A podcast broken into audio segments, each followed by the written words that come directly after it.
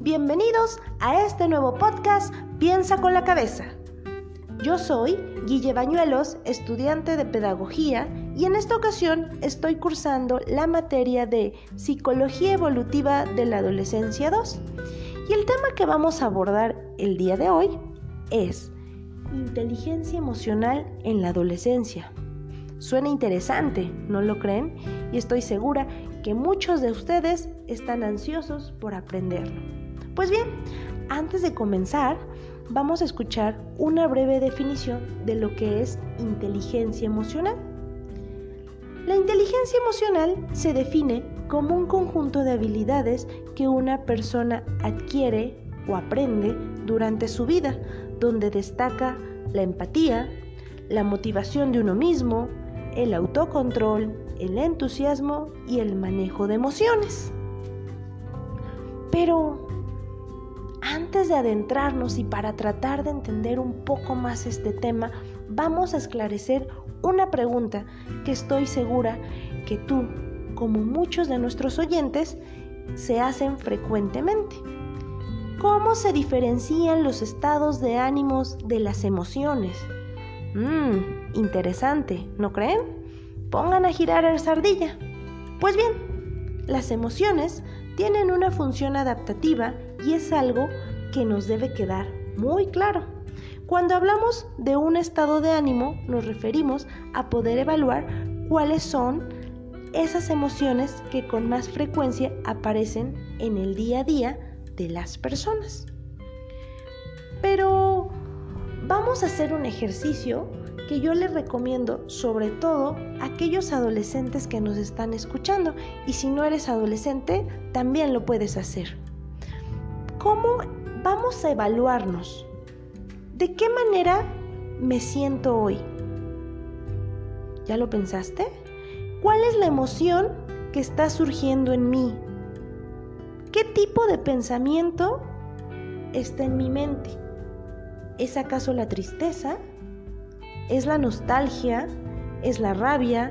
¿Me he levantado de mal genio o me siento muy alegre? ¿Qué siento? ¿Cómo me siento? ¿Cómo estoy? ¿Te lo has preguntado? ¿Te lo preguntas en las mañanas? Apuesto que no, ¿verdad? O tal vez sí. Pues bien, ahora ya lo sabes, es importante evaluar cómo nos sentimos. Pero, ¿qué es lo que ocurre cuando nosotros evaluamos nuestro estado anímico. Pues bien, esto nos permite reconocer el por qué durante el día tendemos a prestar más atención a ciertos estímulos y evitar otros. Es por eso que algunos autores de la psicología lo mencionan, que nuestro estado de ánimo direcciona muchas veces nuestra conducta. Entonces, incluso en ocasiones cuando nosotros escuchamos a nuestro papá o a nuestra mamá o a nuestro hermano que nos dice algo a primera hora de la mañana y nosotros reaccionamos de muy mala manera, muchas veces no depende de lo que nuestros padres o nuestros familiares nos han dicho, sino de cómo nosotros nos hemos levantado ese día. Es por eso que es importante realizar esta evaluación que nos permite ser más consciente de la forma en la que reaccionamos. ¿Lo habías pensado? Apuesto a que no, ¿verdad? Otro de los aspectos importantes de las emociones es comprender que si bien dividimos las emociones en negativas y positivas, esto no significa que haya emociones buenas o malas. Todas las emociones deben ser aceptadas y reconocidas, pues es parte de lo que nosotros llamamos como inteligencia emocional. Y es eso, es el reconocimiento de nuestras emociones para poder adaptar nuestra conducta, lo que puede ser algo que evaluemos como negativo es la conducta. En los adolescentes, principalmente, tenemos conductas que reconocemos como conductas desadaptativas o dañinas. Este tipo de conductas son conductas o que atentan contra el propio bienestar de la persona o el de los demás. Esto significa que también llegan a alterar la comunicación dentro del sistema en el que se encuentran. Puede ser el sistema familiar, el sistema escolar.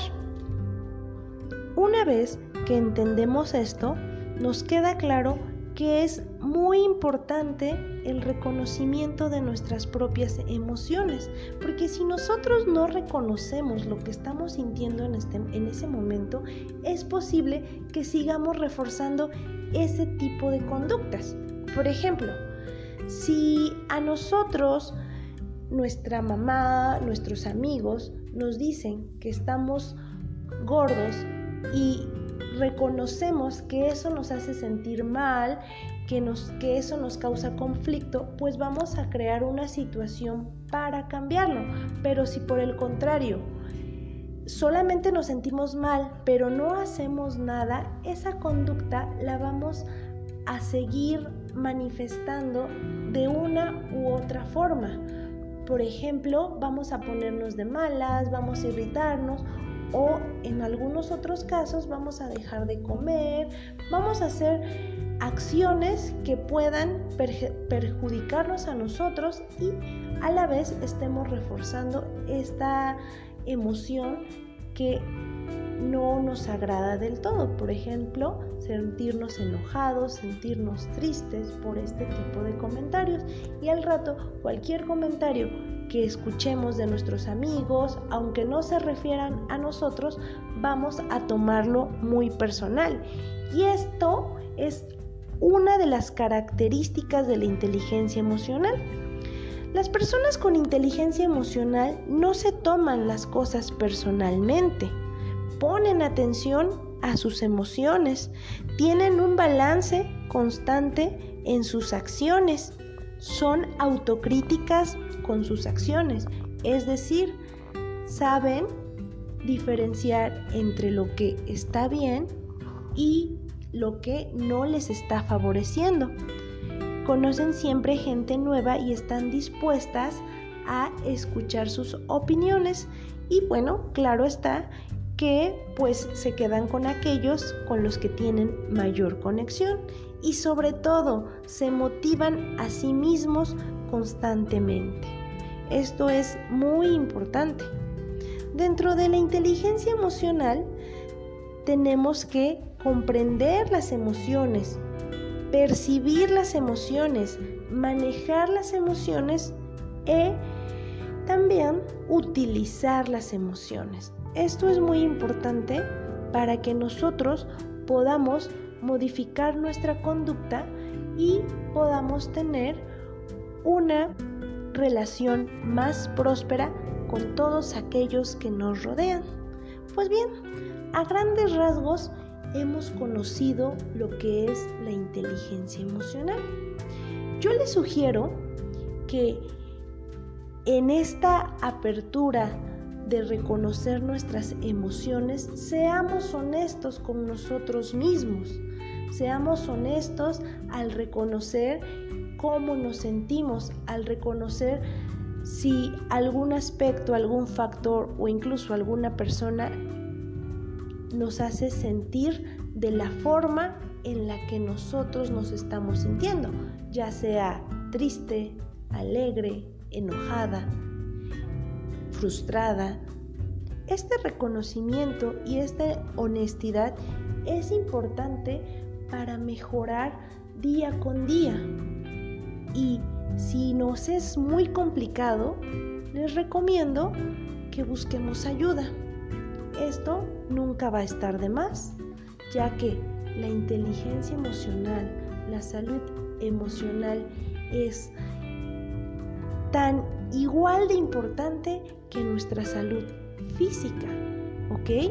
Entonces, esperamos que este pequeño repaso de lo que es la inteligencia emocional les haya servido de mucho, les oriente y les ayude a informarse más del tema, hagan este tipo de evaluaciones con sus sentimientos para que reconozcan por cuál emoción están atravesando y reconozcan y puedan tratar de corregir ciertas actitudes, ciertas acciones que muchas veces